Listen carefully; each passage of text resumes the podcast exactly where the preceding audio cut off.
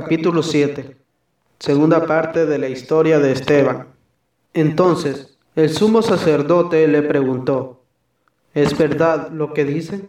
Esteban respondió, hermanos y padres, escúchenme. El Dios glorioso se apareció a nuestro padre Abraham mientras estaban en Mesopotamia, antes de que fuera a vivir a Harán, y le dijo, Deja tu país y tu parentela y vete al país que te indicaré.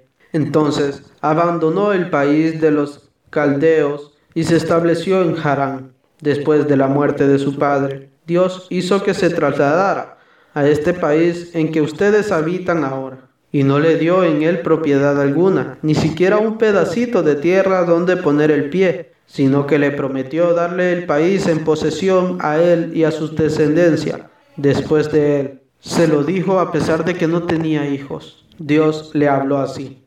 Tus descendientes vivirán en tierra extranjera y serán esclavizados y maltratados durante cuatrocientos años. Pero yo pediré cuentas a la nación a la que sirvan como esclavos. Después saldrán y me darán culto en este lugar. Luego hizo con él el pacto de la circuncisión y así al nacer su hijo Isaac, Abraham, lo circuncidó al octavo día. Lo mismo hizo Isaac con Jacob y Jacob con los doce patriarcas. Los patriarcas se pusieron celosos de José hasta que lo vendieron y fue llevado a Egipto. Pero Dios estaba con él y lo libró de todas sus tribulaciones. Le concedió sabiduría y lo hizo grato a los ojos del faraón, rey de Egipto, que lo nombró gobernador de Egipto y de toda su casa sobrevino el hambre por toda la tierra de Egipto y de Canaán, y la miseria fue tan enorme que nuestros padres no encontraban qué comer. Al enterarse Jacob de que había trigo en Egipto, mandó allí a nuestros padres una primera vez. La segunda vez, José se dio a conocer a sus hermanos, y así Faraón conoció a la raza de José. Luego José mandó buscar a su padre Jacob con toda su familia que se componía de 75 personas. Jacob entonces bajó a Egipto, donde murió él, y más tarde también nuestros padres. Sus cuerpos fueron llevados a Siquén y descansan en la tumba que Abraham había comprado en Siquén a los hijos de Amor por cierta suma de plata.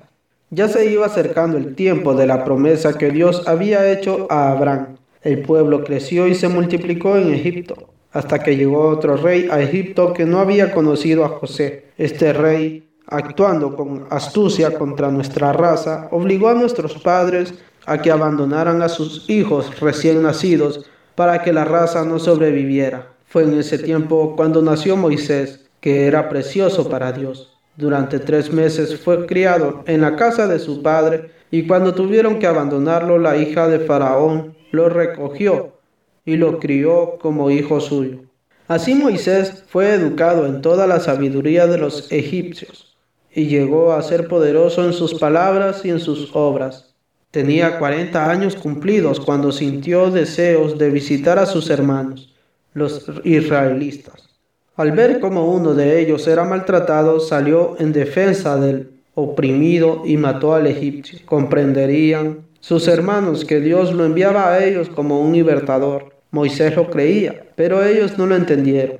Al día siguiente vio a dos israelitas que se estaban peleando y trató de pacificarlos diciéndoles, ustedes son hermanos, ¿por qué se hacen daño el uno al otro?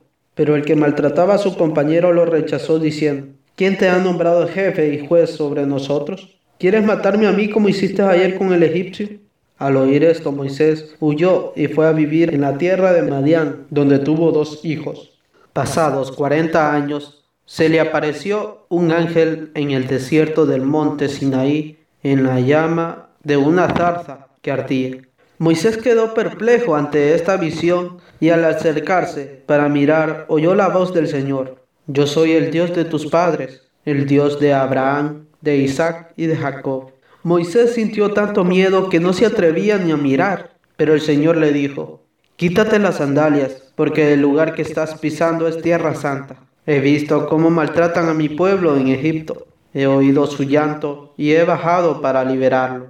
Y ahora ven, que te voy a enviar a Egipto. A este Moisés, al que rechazaron diciendo, ¿quién te nombró jefe y juez? Dios lo envió como jefe y libertador con la asistencia del ángel que se le apareció en la zarza y los hizo salir de aquel país realizando prodigios y señales en Egipto, en el Mar Rojo y en el desierto durante cuarenta años.